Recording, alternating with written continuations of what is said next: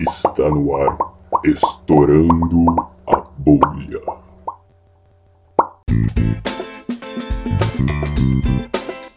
Começou a segunda parte agora dessa entrevista com o professor Halak. É, para começar, professor, a gente conversou um pouquinho sobre computação, né? A gente falou de muitas áreas da meteorologia que dependem muito da, de computador. E só que a meteorologia ela não, não existiu só depois do, da chegada dos computadores. Então, como que a gente fazia a meteorologia antes dessas tecnologias que a gente tem hoje em dia e como que ela é feita hoje em dia mesmo? Quais que são as coisas que a gente consegue aproveitar hoje em dia que não necessariamente a gente tinha antes? Oh, é, Flor, suas perguntas são sempre pertinentes. Né? Muito obrigada. Muito, muito obrigada. Bom, como é que era feita antes, né? Porque hoje em dia com o computador, todo mundo já sabe disso, né? O problema da meteorologia é, para você fazer uma análise da atmosfera, você precisa de dados observados. São os dados medidos. E isso que é difícil de obter. Você não consegue obter a cada molécula da atmosfera as suas características. Né? Você tem que fazer uma medida por amostra. Então a gente amostra a atmosfera em vários pontos, quanto mais pontos, melhor. Só que é muito caro fazer a amostragem na atmosfera, não é barato não. Você tem que comprar equipamento e depois tem que fazer a manutenção do equipamento também. Ao longo do tempo ele tem que durar muitos anos. Aí você tem que ter um sistema ou automático de medida de dados, ou você vai ter um, um alguém que vai fazer a observação lá na medida do olhando o instrumento também. Tem esses dois tipos de, de obtenção. O terceiro tipo é por uh, sensoramento remoto. Hoje em dia é feito por mecanismos diversos, incluindo principalmente os, os satélites de órbita polar e de órbita geoestacionária. Então existe uma área vasta de pesquisa dentro da área de satélites meteorológicos. Então tem quem gosta de tecnologia, satélite, espaço, vai encontrar um, um campo de trabalho sensacional. E a gente tem um, um, um, contato profundo com agências espaciais internacionais, tanto na, na Europa quanto na, nos Estados Unidos, com a NASA, né? E estamos uh, ampliando os contatos com os japoneses também, que são avançados nessas áreas, e outros países que estejam abertos, né? A troca de informação com o Brasil o meteorologista está sempre no meio. Galera, a Agora, gente está interessado, viu? Ajuda isso, nós. Particularmente, né? isso é hoje em dia, né? Antigamente, no início da meteorologia, o que mais incentivou as pessoas a, observarem o comportamento da atmosfera foi a necessidade do dia a dia, né? Agora, a previsão do tempo em si começou no final do século XIX, ainda, 1800 alguma coisa, com algumas foi, foi depois da invenção dos instrumentos, barômetro para medir pressão e, te, e termômetro para medir temperatura, né? Então as pessoas começaram a ter interesse em, medir temperatura aqui, acolá, em cima da, do, da montanha, descobriram que a temperatura cai com a altura, a pressão também mudava com a altura, com a altitude. Então foi criando, aquela curiosidade humana foi sendo incentivada por esse tipo de descoberta, né? Na Europa, a primeira previsão do tempo que se tem notícia é da época lá de 1800 e alguma coisa. 1880. Primeiro mapa de superfície foi feito à mão, né, com medidas de várias cidades europeias, onde você, para fazer a análise da atmosfera, o pessoas é, traçaram linhas em que as temperaturas eram iguais, para poder descobrir é, o comportamento, que massa de ar que estava presente naquele instante ali. Então, linhas de temperatura iguais, a gente chama de isolinhas, né? E linhas de pressão iguais ao longo de um, de um espaço grande do continente, são as primeiras cartas que foram feitas à mão. Isso teve um avanço significativo durante a Primeira Guerra Mundial, quando os noruegueses descobriram que quando parava de chover, vinham os bombardeios alemães, né? Aí quando voltava a chover, os bombardeios não tinham como, os aviões não conseguiam passar pelas tempestades, né? Então eles descobriram que se eles avançassem nessa previsão do tempo, porque ah, lá na Noruega, assim, a cada dois dias passa uma frente fria, né? Então, é chove, abre o tempo, daqui 48 horas está chovendo outra vez, está uma atrás da outra. São vários ciclones que passam por ali naquela região e a frente fria vem atrás e vai mudando a cada dois dias mesmo. E eles, então, o governo daquela região lá resolveu instalar um monte de estações de superfície para ajudar os meteorologistas a fazer a previsão por questões militares mesmo, né? A Aí, guerra sempre avançando a nossa ciência. Né? A, a, então, é outra vez.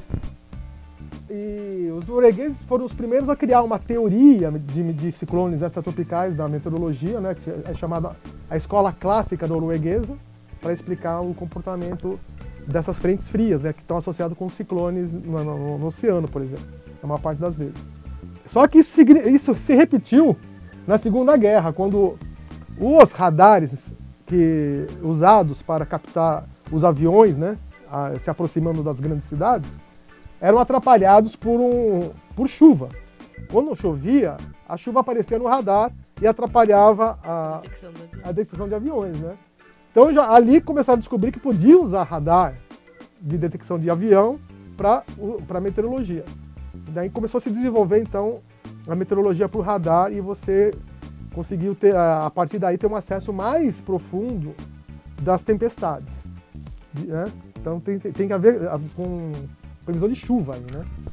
E ao mesmo tempo começaram a soltar balões na, na, logo depois da segunda da primeira guerra, né? Lembrando que isso é legal aqui, tá? É tudo legal, é balão meteorológico, viu? Ah. não é balão de São João, não. é um balão que não, não, é aquele que sobe com uma mecha por baixo, não. É balão de gás. Dá, tá certo que depois ele explode e se perde, né? Em algum lugar do é, planeta. É, os mais fracos são eliminados. Pra poder, aí, porque descobriram que se você fizesse prospecção vertical na atmosfera, né, você tinha previsões do tempo melhores. O problema era pegar todos esses dados e analisar. Como é que fazia? Punha no papel e, a, e começava a achar linhas de mesmo valor de umidade, temperatura e pressão nos mapas, não só na superfície, mas também na, em vários níveis da atmosfera. Que Imagina trampo. o tamanho da tabela. Imagina.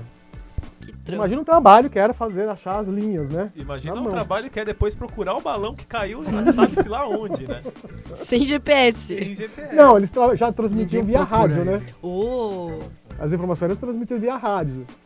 E aí o seguinte, esse tipo de dado, né, começou a crescer no, ao, ao, redor do mundo. A, a, então, superfície e, na vários níveis verticais, né, a quantidade de dados cresceu muito. Então, já, já não dava mais para fazer à mão desde a década de 50, né? quando inventaram os primeiros computadores. Então foi aí a passagem, né, do quando começaram a, a, a fazer os primeiros, os primeiros, primeiros testes com as equações da, básicas, simples ainda da atmosfera em um computador, deu certo a previsão de poucas horas para frente. Aí, a partir de então, só foi investir uh, em maior poder computacional. O maior poder computacional ajudou a desenvolver melhores técnicas de, de, de modelagem numérica, ajudou a, a, aumentar o conhecimento da atmosfera, que daí pedia melhores computadores, os computadores foram melhorados por causa dessa demanda, que ajudou a melhorar a meteorologia outra vez, e esse ciclo foi se repetindo. É um ciclo. Né? É uma retroalimentação que é chamado ciclo. Sem fim. Sem fim. Não vai terminar nunca isso aí. Então, se hoje você aí de casa joga LOL, Agradeço ao meteorologista. Eu acredito que tenha bastante relação. Pois é. é. Os primeiros supercomputadores foram empregados na meteorologia mesmo, ou então em funções bélicas. Sim, né? Ai, seus militares. E, então, já que a gente falou sobre vários conceitos básicos de meteorologia na primeira parte, e agora sobre a computação na meteorologia, fala um pouco pra gente sobre suas linhas de pesquisa que você desenvolve aqui como meteorologista. Tá ok. Então, eu gosto bastante de, de modelagem numérica da atmosfera, uhum. que não é aquela global, não, né? É feito no globo inteiro. Ela é feita já de forma bem regional, né? Que é o, a, aquela tipo de escala que eu falando, que é a escala média, que é a mesoescala, uhum. para escalas mais pequenas, que são as escalas de tempestades, né? Porque uma, uma tempestade isolada, ela tem basicamente 4 km de base, né? De 4, 5 km de diâmetro, com 10 km de, de altura, aqui uhum. na região de São Paulo. 10, 12 km de altura. Então, isso aí, para a meteorologia, isso aí, é, isso aí já está na microescala. Uhum. Não, já fugiu da grande escala faz tempo isso aí. É muito pequenininho perto da grande escala. A grande escala é coisa de, de, de vamos dizer, 3 mil quilômetros, 4 mil quilômetros de comprimento. Uhum. Coisas muito grandes. Então as tempestades são células individuais e o aglomerado de células individuais que formam tempestades mais severas, grupos de, de, de células convectivas, essas tempestades chamam-se células. Tecidos, não? É como se fosse tecido, né? É uma- vem, da, vem da biologia mesmo, né? Ah. Então você, é uma, vai vira um multiplicando. órgão. Um grande, Um grande um órgão seria um sistema mais organizado de, de tempestade, né? Tem algumas, né? Tem linhas de estabilidade, tem os complexos convectivos. Então, são vários tipos de fenômenos que acontecem no, no mundo inteiro, né? Não é só no Brasil, não. E isso, é difícil você ainda modelar isso em computador. Então, a gente pesquisa nessa linha, tentando melhorar a, a previsibilidade desse tipo de sistema local Uhum. pelo computador. E você tenta como se fosse criar a matemática desse, desse- de uma tempestade no, dentro do computador. Por- É, na da- verdade, ela é programada, né? Ah. Essa matemática ela é programada no computador Uhum. por, por meio de, de, de linguagem de, de programação científica, que por sinal são as mesmas usadas em geofísica e em astronomia, Uhum. essa linguagem, né? E depois essas equações que já, já estão programadas, ela- elas envolvem a- o termo de tempo no- no- nas equações, né? E você consegue ir para frente com esse termo de tempo, né?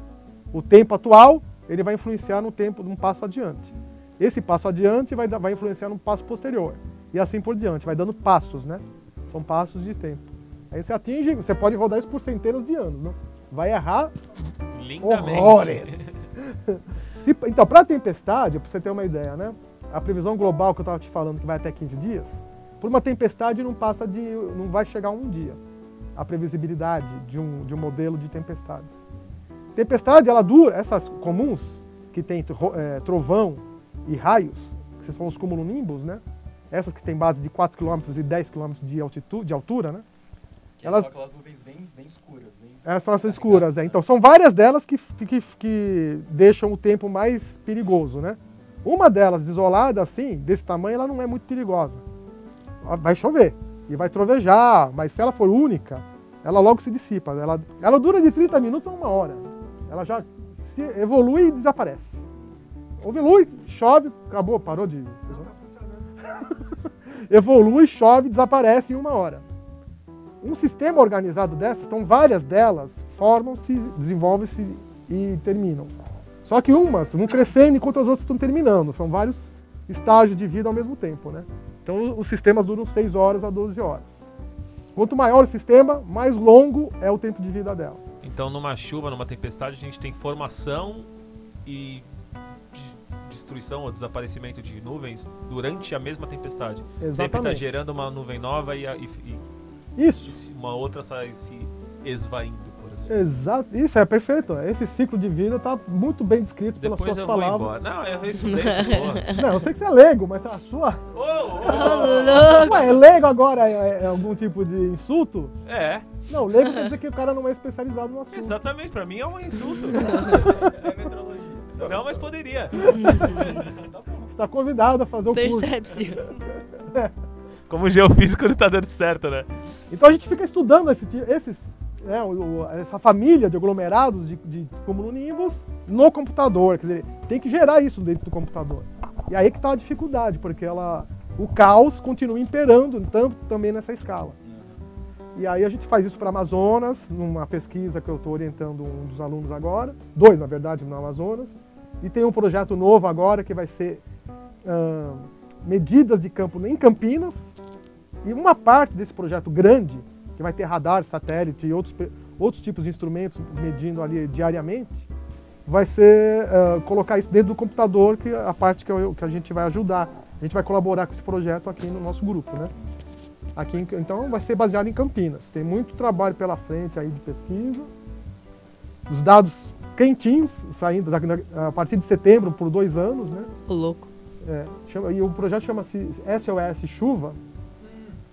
Então esse SOS quer dizer, é, tem um nome, né? tem um acrônimo isso aí, né? mas o objetivo final desse projeto é, é criar um, um produto no- de aplicativo para celular para avisar a população da região de possíveis eventos severos Então é para realmente ajudar a defesa civil da região. Dando certo, isso aí pode ser expandido para qualquer tipo de cidade, para todo qualquer lugar do Brasil. Mas hoje o foco é Campinas. É, porque o investimento inicial, assim, vai custar muito caro tudo, né? Todos os instrumentos. Você tem, cada vez que você cria um projeto desses, você vai comprar tudo outra vez. E vai milhões. comprar computador, hã? Vai milhões. vai milhões. Custa milhões. Então, um desde o dinheirinho bom. computador, alguns instrumentos ficam, né? Eles duram mais tempo, né? Mas tem alguns instrumentos que você tem que comprar. Eles duram, tem um tempo de, de vida limitado, então tem que ficar comprando. Vai ter um, um- um coletor de granizo, que é uma placa, né? Em que o granizo vai cair e vai deixar sua marca, é para descobrir o tamanho do granizo. Isso é são várias placas distribuídas na região e depois alguém vai medir esse Nossa. tamanho dos granizos. Que trampo. Essa placa só po- é, um trampo para estagiários. Não, né? pelo menos não é, pelo menos não é granito, né? Granito. Podia ser E pior. aí, e aí Ui, essa placa ui. só pode ser usada uma vez, né? Que depois que amassou, você joga fora, né? Nossa, que Ah, de- prático. Ah, Se você depois. descobrir algum outro tipo de instrumento que possa ser usado para descobrir Carro. Tem que usar aqueles, aqueles negocinhos que você coloca a mão, sabe? Aqueles preguinhos que você coloca a mão. Ah, aqueles Aí é só jardinzinho. fechar, ele já volta ao normal. Jardim japonês com- com- mais areinha. caro, eu acho. Mas, pode- mas pode ser. Tá Jardinzinho, já, infantil que pode ser utilizado. jardinzinho japonês com areinha. Aí passa um cara com um rodinho, Eu arruma. achava que isso era medido com um radar, o tamanho do, dos granizos. Então, isso aí é para você calibrar radar, né? Tentar calibrar o radar. Essa ideia de medir granizo por radar meteorológico existe, todo mundo tenta fazer, é muito difícil você conseguir obter o resultado. A resolução tem que ser muito alta. Não, o radar sempre tem resolução alta. O radar que vai ser usado nesse projeto é um radar especial que a gente chama de banda X, né? Ele tem um, um alcance de 60 km só. A partir de 60 km para lá ele já não enxerga nada da atmosfera. Mas dentro desses 60 quilômetros ele é uma precisão absurda. Precisão sim. É, O que você está olhando lá vai estar associado com o, o local e a quantidade que está sendo prevista, é, observado pelo radar tá é muito boa. E o local preciso que ele está caindo lá. Só que para pegar radar não é tão fácil assim, tá? É, Tem um problemas técnicos que tem muita gente pesquisando ah, também na parte não não é a engenharia, tá? É a meteorologia. São como é que se obtém dados de radar por intermédio de de o que o, o radar observou de onda eletromagnética. Então, não é uma medida direta, entendeu? O que aquela onda quer dizer? Exatamente. É uma interpretação de ondas eletromagnéticas. É bem, é bem assim, é bem Maluco. complexo, É maluco, né? Maluco. E, dá, e, e para você calibrar um instrumento desse, você tem que ter medidas em superfície. Então, o que ele está olhando lá, de, de- se ele conseguir olhar granizo, esse radar consegue olhar granizo. Ele pode dar uma, uma informação completamente furada do granizo, da quantidade, né, do tamanho, se você não calibrar. Então tem que calibrar, Entendi. entendeu? O processo de calibração não é dos mais triviais. Exatamente. Aí que está a pesquisa que está por trás, né? Então isso vai gerar muita pesquisa só para esse projeto de Campinas. Calibrar o, radar é um dos objetivos, né? E, bom, a gente já, já viu que, que realmente todos os amantes de LoL e de, de todos os jogos de computador devem agradecer aos meteorologistas. É, o quão parecido o que- o que você faz no seu dia a dia, ou seja, simulações de tempestade, essas simulações doidas aí que você faz, é, o quão parecido é de um jogo onde o clima influencia, ou onde há chuvas, onde há sol? Qual que é a semelhança entre os dois? Eu gosto muito dessa comparação, para falar a verdade. Porque eu também, eu, eu sempre gostei de, de videogame, essas coisas, joguinhos, né? Gorditio? Gordinho. E eu enxerguei a aplicação né, na previsão do- de, de tempestades, não só tempestade, qualquer. Quando você usa modelo para fazer a- rodar modelos da- físico-matemáticos para simular a atmosfera, é um jogo. Praticamente é um jogo que você está fazendo. Só que é um jogo real, né? Com uma física muito bonita por trás. Tudo bem que tem gente que parece que é. Só porque é físico já acha que é maluco. É Não por- tá errado, né? errado, sim. cara. Passe. Não dá pra julgar todo mundo.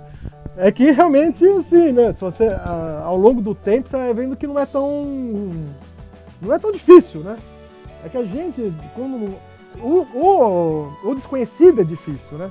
A partir do momento que você começa a conhecer a- aquilo lá com maior profundidade, ele começa a ficar amigável. Fica coxa. Coxa, Coxa. É. demais. Hum, É. Mas também não é assim. A beleza tá em você entender algo complicado. Pois é.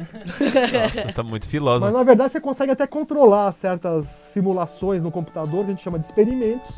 É como se fosse um experimento de laboratório, né?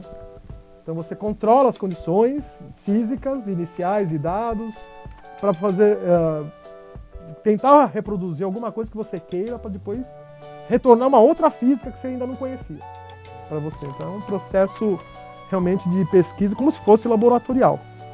Não, e tudo isso é por computador, né? Tudo, é sempre. No computador a gente faz desde a, a, a programação das equações até a, a geração de imagens finais. Não faz nada na mão, né? Sai Ah, tudo, é tudo pelo computador. Então você faz cortes verticais, cortes horizontais do resultado do modelo, que é tridimensional o modelo, né? Então são ah, muitos dados para você fazer a análise. Então o computador é apropriado para isso, exatamente. Fazer esses cortes, né? Tanto da, do- dos fenômenos meteorológicos em si, daí você está dentro de, um, de uma dissecação dos sistemas meteorológicos, convectivos, por exemplo, esses aglomerados de, de, de cumulonimbus, né? Até um corte mais de maior escala, que é para ver a sinótica, né? a grande escala que está comandando a, a formação de tempestades. Aproveitando que a gente estava falando de videogames e de como eles têm alguma semelhan- semelhança ou não com, com meteorologia e modelagem numérica, é, o hardware que a gente usa ainda é um limitante para meteorologia e você acha que isso ainda vai melhorar muito? Eu acho que sim, né? O hardware é sempre um limitante, tanto que, por exemplo, eu consigo fazer simulações de tempestades com, no máximo, o espaçamento né, é, mínimo, na, ve- na verdade, de um quilômetro entre um ponto de grade e outro. Então eu só tenho informação a cada um quilômetro. Alguns colegas nossos estão usando supercomputadores do, do lado do CPTEC do INPE para rodar eh, modelos, o mesmo tipo de modelo, né? Só que com 100 metros de espaçamento entre os pontos de grade. E isso, para rodar uma hora, demora 8 horas no supercomputador, por exemplo. E qual é o fazer cluster uma que tá hora de isso? Hã? Você tem ideia de qual seria esse cluster? Então, esse do CPTEC é o Tupan, por exemplo. O Tupan é o, su- é o supercomputador do, do CPTEC que, que roda a previsão do tempo do Brasil, né? É, ele substituiu o IPU, que já era um monstrinho alguns anos atrás. Isso, esse mesmo. Então, eu não sei te dizer exatamente quantos nós, essas- esses detalhes, eu não sei te dizer. Porque eles dividem os nós entre os usuários, então esse colega nosso está usando lá 600 nós, alguma coisa desse tipo, assim, né? O que, que é Então não? o cara tá usando 600 processadores, cada um com a sua própria quantidade de memória RAM para processar um modelo durante 8 horas para ter uma hora de resultado. Exatamente. Pra Nossa. prever uma hora no futuro, você fala? Isso, Isso. Nossa, que doideira. com 100 metros de resolução, A né? cada 8 horas ele faz um passo de uma hora no modelo. Nossa. Então, 100 metros seria ter uma informação no começo do quarteirão, uma no meio do quarteirão e uma no fim da- do quarteirão, do, do quarteirão, né? O quarteirão tem 200 Mas a metros. gente tem uma base de relevo de superfície Isso. boa o suficiente para Temos. isso? Isso aí é obtido globalmente por satélite e está disponível pelos Estados Unidos, no USGS, né, o, do Serviço Geológico Americano, a cada 90 metros. Ô, louco. Essa base de dados deve ser bem grande. Com certeza. Tanto que eles disponibilizam em pacotinhos pequenos, né? Porque você não consegue pegar tudo de uma vez, né? Pela internet. Então você pega uma regiões, depois você. Às vezes tem que costurar uma região com a outra para você pegar. Às vezes ele está dividido exatamente na região que você está de olho, né? Então você Mas tem é que juntar. Porque a é, gente dá sorte. é, a gente dá sorte. A gente dá só. Tem a lei de Moore e a lei de Murphy, né? As duas, as duas leis estão valendo, né? E o seu modelo, professor? Quantos processadores você costuma usar? Eu sou modesto, né? Na verdade, Na verdade, falta grana. não vem com Na essa, verdade, não. Não é eu, eu, modéstia. eu, eu, eu fiz o meu doutorado no- nos anos 2000 com, com um clusterzinho de, cheguei vi- no Brasil, de, nos anos 24, 2000. com- de 24 nós. 24 processadores? É, Pô, mas Dá pra rodar que LOL, hein? 2000, Dá pra rodar LOL. 23 ainda tava chegando lá. É, exato. 24 processadores bastante. era a senhora máquina. Sim, Era na um verdade, supercomputador sim. na É, época. já era um super- supercomputador. Agora, o pessoal que começou a fazer modelagem de tempestade aqui na USP, que é antes de eu começar a fazer pós-graduação, já tinha, né? Eles usavam um único processador para rodar os seus modelos, com Era linear, não era paralelo. era linear, serial, não tinha paralelismo nenhum. Resolução de vários quilômetros, né? No máximo que consegui naquela época foi um quilômetro também. Mas aí era assim, quatro dias para rodar uma hora, né? Galera, feriado, deixa rodar. Deixa Mas era assim mesmo. Falou! Era assim mesmo. Punha para rodar e ia embora. E o outro que queria rodar também entrava na fila, né? Tinha que esperar o primeiro rodar para o segundo rodar e assim por diante. Foda que só tem uma semana da pátria e uma semana. santo. Não, o que acontece é que você podia, você, tinha, você fazia muito poucos experimentos laboratoriais desse tipo para fazer o doutorado. Eu, a pessoa fazia quatro experimentos no máximo no doutorado todo. Hoje em dia a ideia é você fazer centenas até, né? Cem. Porra, mano, eu queria fazer o doutorado nos anos 90. Mó coxa, né? Mó coxa, velho. Imaginando o medo de estar algum erro no código lá. ah, mas tinha, viu? Tava cheio de bugs. No, no- Sério, eu tinha quatro dias falar, ah, não deu certo, vou Então, rodar de O novo. modelo Então. explodiu. Ah, sim, explodia também. Explodiu o quê? ele, ele vai, ah, o modelo ele, ele perde contato com a realidade e dá vento, por exemplo, de 500 km por hora. Ah, normal, acontece. Júpiter. Aí, aí tem um, um if na programação que fala: se o vento passar de 150 metros por segundo, Quebra. quebra o modelo, né? Que é maior do que a maior velocidade já registrada, sabe? Exatamente. Aí ele tipo, pá, desliga. Desliga. Para de fazer essas contas que elas não significam nada. tá perdendo seu tempo. Se você quer saber o que, o que eu acho que vai ser no futuro, né? Eu tenho uma opinião. Eu tenho muita fé na computação quântica, que é o novo, o novo passo da computação de alto desempenho que o ser humano está pesquisando, né? Pra gente voltar a superar a lei de Moore e dobrar o poder de processamento É. a cada 18 meses. Que tá muito difícil fazer isso agora, né? Ah, a gente já tem processadores bem pequenos, né? Eles já são muito eficientes, já tá, tá difícil. Explica a lei de Moore aí, gordinho. A lei de Moore, assim, o matemático, eu acho que nos anos 80 definiu que a cada 18 meses a capacidade de processamento que a gente tinha ia dobrar. Então, ele começou, ele disse isso, sei lá, em 1980 e naquela época a gente tinha 15 kHz de capacidade de processamento. Quer dizer que 18 meses depois tinha que ter 30, depois 60 e assim vai. Só que a gente chegou num ponto que a gente não consegue mais dobrar isso. Se você pensar um pouquinho para trás, a gente tinha um Pentium 4 que tinha um núcleo de, sei lá, 4 GHz. Hoje a gente tem um computador que tem 4 núcleos de 2.6 GHz. Então ele tem um pouco mais do que o dobro, mas já foi muito mais de 18 meses. Porque não dá mais para diminuir o tamanho dos processadores e colocar mais, é, sei lá, maquininhas de calcular dentro deles. E se o tamanho é limitante, por que não fazer um processador também dessa sala aqui com infinitos gigahertz? Energia, Justo. calor. Ah, mas dá pra, dá pra resfriar com nitrogênio líquido, não? Ou Caro. com algum. Não, não é tão caro. dinheiro, E interesse também. Dinheiro. Dinheiro. Dinheiro, porque O interesse interesse tem. Dinheiro é limitante. Todo mundo gostaria de ter um computador mais potente. Então, na realidade, o, o limitante da Metel é dinheiro. Não Não, você tem, tem limite computacional também, né? É, não é só isso. A Intel gasta bilhões nisso e não vai mais. Eles estão trocando de arquitetura. Se você gosta dessas nerdices, você pode olhar. A gente mudou para arquitetura Haswell recentemente. É uma arquitetura que mudaram tudo, trocaram tudo e mesmo assim não aumentou tanto o desempenho. Se você for para a placa de vídeo, que aí tem os nomes mais legais para a galera que é das exatas, a arquitetura anterior era Maxwell, a atual é Pascal. Quando chegar em Gauss já era.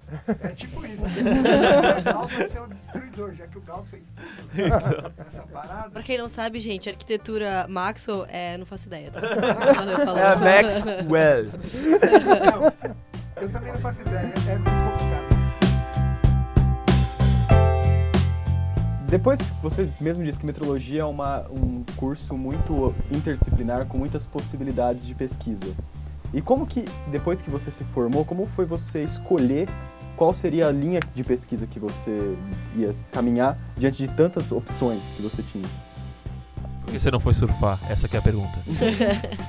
Bom, para primeira per- pra essa pergunta tem uma resposta muito fácil, né? Gordite. Gordete. o empuxo não aguenta. Eu não conseguia ficar de pé na prancha.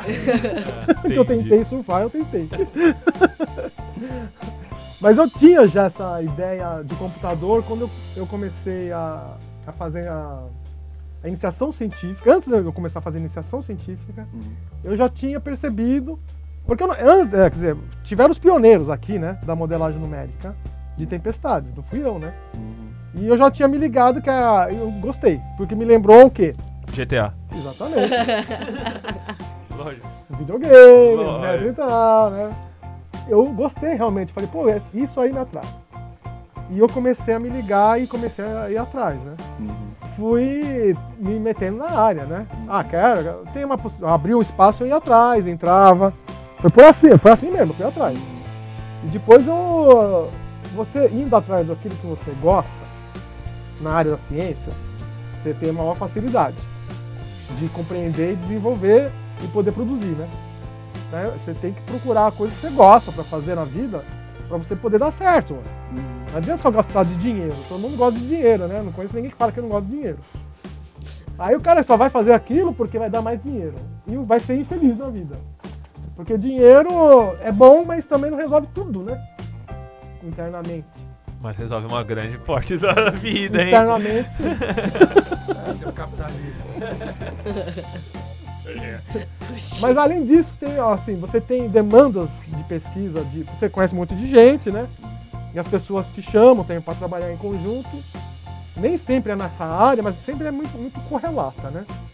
E a gente vai aceitando trabalhar em, em equipe com outros pesquisadores e você vai ampliando a sua área de pesquisa também, não fica só naquela lá, né? Uhum. Então a gente vai onde está o dinheiro também, né? O dinheiro, Ah lá. o dinheiro de pesquisa, Ah, que não vem no bolso da gente. entendi. ah lá! É, você tem a sua linha, a sua área, mas aí a quais aplicações dela é o que envolve a economia do momento, que está sendo interessante gastar e é o que você segue, né? Exato, porque tem É. tendências, assim, ao longo do... Eu percebi isso, né?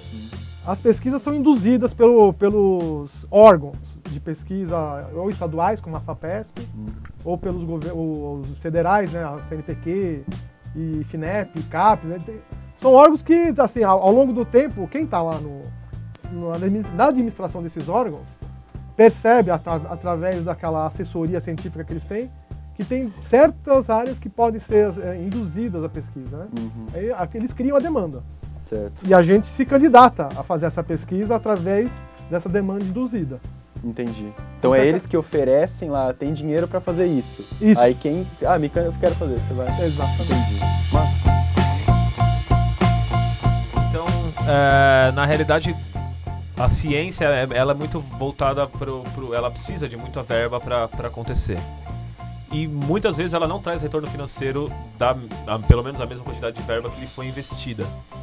Então, como, como que funciona isso? Como que é essa questão de, de trazer verba e fazer ciência, a pesquisa bruta sem trazer verba? Qual, qual que é a, a, a limita- o limitante que você tem nesse caso? Por exemplo, a própria universidade gosta que o pesquisador traga dinheiro para dentro da universidade com seus projetos. Então eu posso fazer um projeto sem nenhum dinheiro, com algum resultado. E a questão também do nosso colega era se essa pesquisa tem alguma importância ou ninguém dá importância, justamente porque não envolveu nenhum tipo de, de verba, né? Nem na, na, na contratação de um projeto, nem na geração de produtos. Não envolveu dinheiro nenhum, não tem importância. Pode acontecer isso? Pode. Mas se o seu resultado for reconhecido pelos seus pares como de importância teórica, por exemplo, ou mesmo um produto que seja esquisito, mas que criou uma certa, um, um certo interesse científico nele, vai ser reconhecido com prestígio, mas não com dinheiro, né? É isso que é a verdade.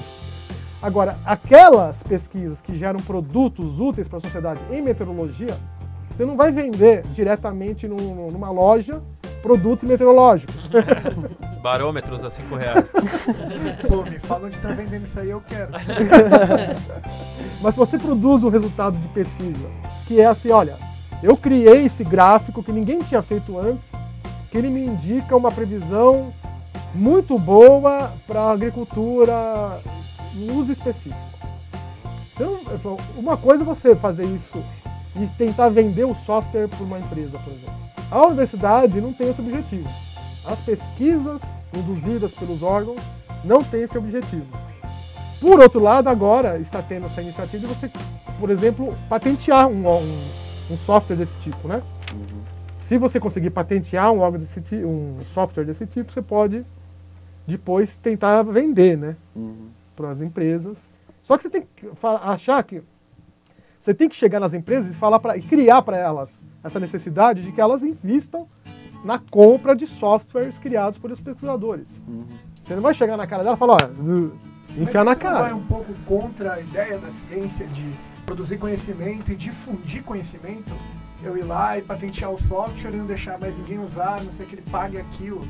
Isso não limita também a capacidade da ciência continuar avançando? Limita, com certeza. Eu, eu considero que limita, assim, né? A, a ciência em si. O problema é que hoje em dia, né, os recursos são escassos. Não por causa da crise brasileira, que é uma coisa pontual, né? Do modo geral, tá caro, né? Você é, patrocinar pesquisa científica. De um modo geral, é caro. É uma crise global nisso. Todas as universidades têm perdido o financiamento. Você acha que, é, por, sei lá, me veio na cabeça agora, é, o, as- a- quem tem dinheiro e quem tem o poder e, e a possibilidade de investir em ciência e tal, você acha que eles estão satisfeitos com o que eles já conquistaram até hoje, tipo, na história da humanidade, enfim? Você acha que eles não, não invista- investem mais? Porque pra eles já tá bom o que eles sabem sobre a atmosfera, no- nesse caso, ou sobre outras ciências? Você acha que eles já estão satisfeitos? Eu acho que não. Então é falta de dinheiro e não falta de interesse.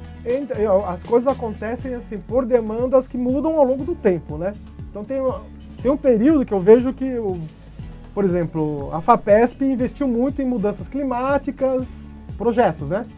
Tem eh, editais promovendo pesquisa nessas áreas. Depois parou, começou a, pesquisa, a, a- ter muita pesquisa e demanda por, na astronomia, né? Recentemente. Oh, yeah. É só acompanhar lá o que a, a FAPESP No site dela. no site da FAPESP você vê isso. Nos noticiários da FAPESP diário, né? E vai mudando ao longo do tempo, sabe? Ah, Teve uma época que era só biologia. E deve ser muito interessante você conversar com o cara da FAPESP e saber o porquê, que, o que leva a eles irem mudando esse foco de É. tempo em tempo, né? É, eu A gente queria- vai entrevistar. É, que Uh, é- seria interessante.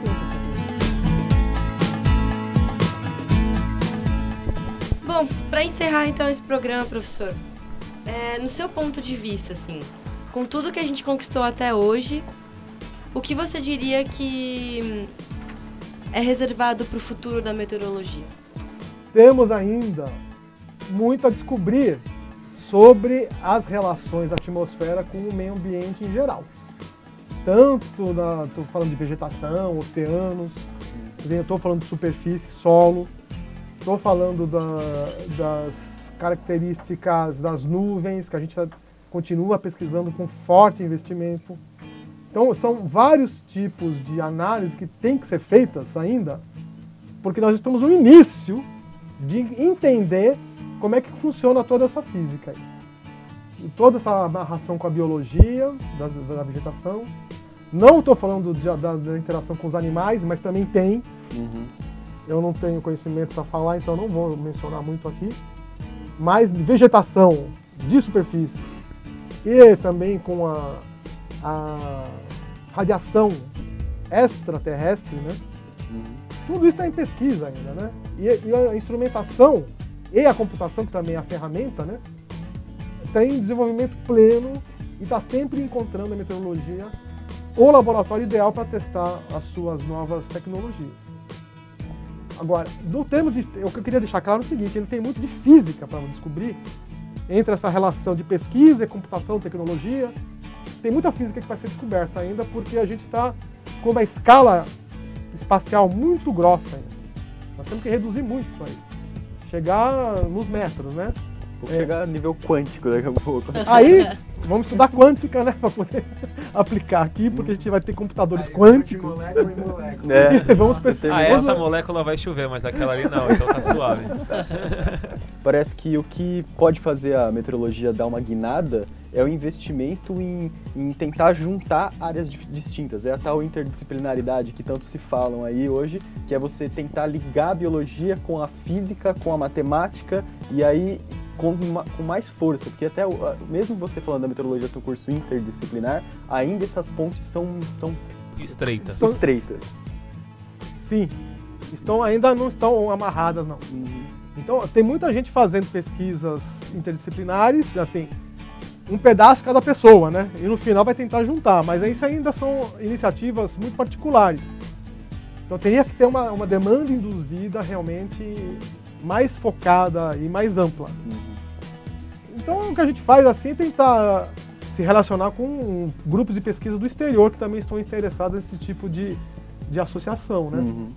Então, Essa parece ser a opinião de todo mundo até agora. Que a gente O entrevistou. importante é ligar as ciências e não continuar se separando. Exatamente. Ó, então, interessante essa conclusão aí. É uma tendência assim que a maioria dos cientistas hoje concordam, só que é curioso porque não acontece com tanto. Talvez por causa do fomento que não incentive Isso. muito isso. Então tem, que começar assim, né? Pelo desejo da base dos cientistas para poder chegar nos caras que estão comandando, né? Pela própria dificuldade também, né? Porque se você se especializa numa área da meteorologia, por exemplo, para você depois se especializar em biologia, que é outra coisa completamente diferente, tão detalhada.